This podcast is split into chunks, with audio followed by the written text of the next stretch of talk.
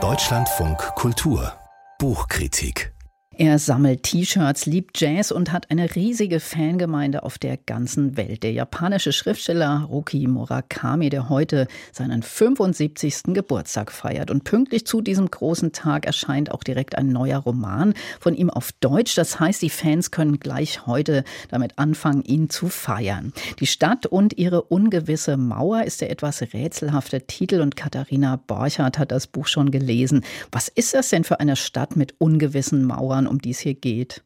Ja, das ist eine Stadt, in die der Erzähler durch ein Erdloch gelangt, also wieder mal so eine Art tiefer gelegte Welt, wie Murakami sie ja sehr liebt. Äh, dieser Erzähler ist Anfang 17 Jahre alt und er folgt im Grunde seiner Freundin, die ist plötzlich verschwunden und der Erzähler findet sie dann wieder in dieser ummauerten Stadt und zwar als Bibliothekarin in einer Bibliothek, wo aber keine Bücher in den Regalen stehen, sondern alte Träume und zwar in Form von Eiern. Ja, ist so.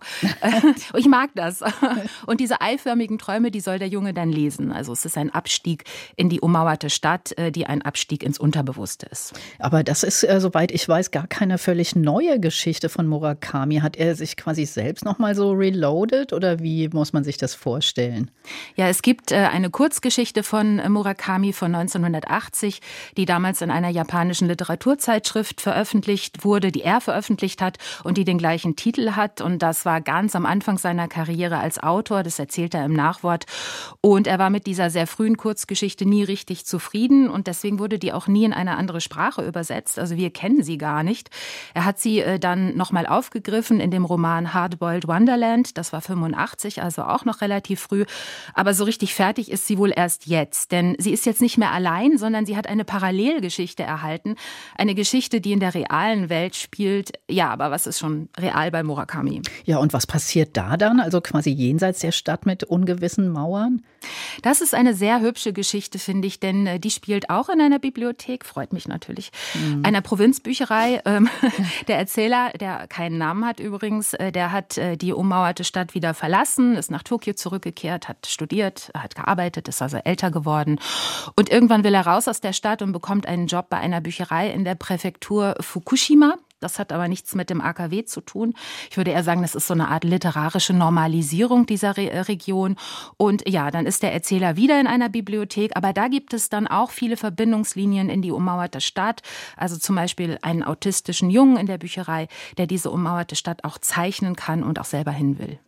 Sind das denn jetzt, was Sie da so beschrieben haben, dieses Traumartige äh, mit den Träumen im Ei? Ich meine, das ist ja unvergesslich, so ein Motiv. Sind das alles so typische Murakami-Motive, bei denen jetzt schon die Fans jubeln werden? Ja, bestimmt. Also zumal ähm, es ist der erste Murakami-Roman seit sechs Jahren und es ist so alles drin, was man von Murakami kennt. Also eine jugendliche Liebe, das hundertprozentige Mädchen und dann aber auch früher Verlust, psychische Labilitäten, Abstiege ins Unterbewusste und solche Sachen. Aber es gibt bei Murakami ja immer auch Hilfe. Also zum Beispiel hier jetzt ein Raum mit einem warmen Ofen oder immer auch Jazzmusik klar und frische Blaubeermuffins. Also wenn man so an, an den Hölderlin-Spruch äh, denkt, denkt, wo Gefahr ist, da wächst das Rettende auch. Das äh, gilt äh, für für Murakami auch. Und dann wird, werden diese Abstiege dann auch irgendwie gemütlich. Aber es scheint ja schon eine etwas seltsame Geschichte zu sein und auch sehr lang. Die ist ja über 600 Seiten, dieses Buch. Äh, haben Sie trotzdem so eine Art Kern herausgefunden, was er damit eigentlich erzählen will? Ja, das, also ich glaube, dass Murakami gar nicht so richtig was Fassbares erzählen will. Ähm, also außer vielleicht, dass die Realität sowas wie eine, ja, so eine glibbrige Angelegenheit ist, ja. Also, äh, und man einfach auch in Parallel Parallelrealitäten eintreten kann.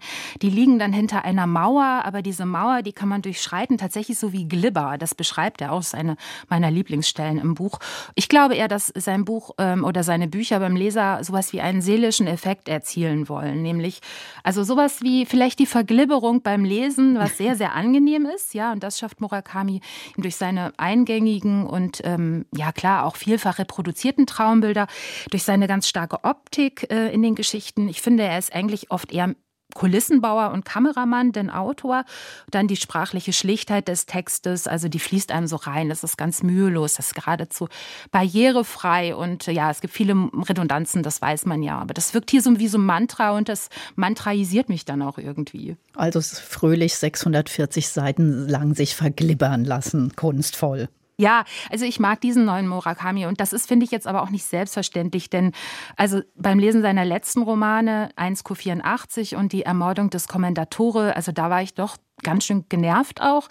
Also insbesondere beim Kommendatore, äh, da hat so eine Hauptfigur einen Maler und da sollte der Text irgendwie so intellektuell wirken, aber das kann Murakami nicht. Murakamis Bücher sind nicht intellektuell und er sollte es irgendwie auch gar nicht versuchen. Er zitiert immer wieder Bücher und Musikstücke, aber ohne da irgendwie wirklich vertiefte Kompetenz zu zeigen. Und für mich sind in seinen Büchern äh, die Bücher und die Musik eher so atmosphärische Elemente. Und äh, hier in der Stadt mit der ungewissen, mit ihrer ungewissen Mauer, da, da verlässt er sich wieder ganz auf die Bilder, also auf die eiförmigen Träume, die Kellerräume mit Ofen und so weiter. Und äh, da bin ich dann auch 640 Seiten lang sehr gerne mitgegangen.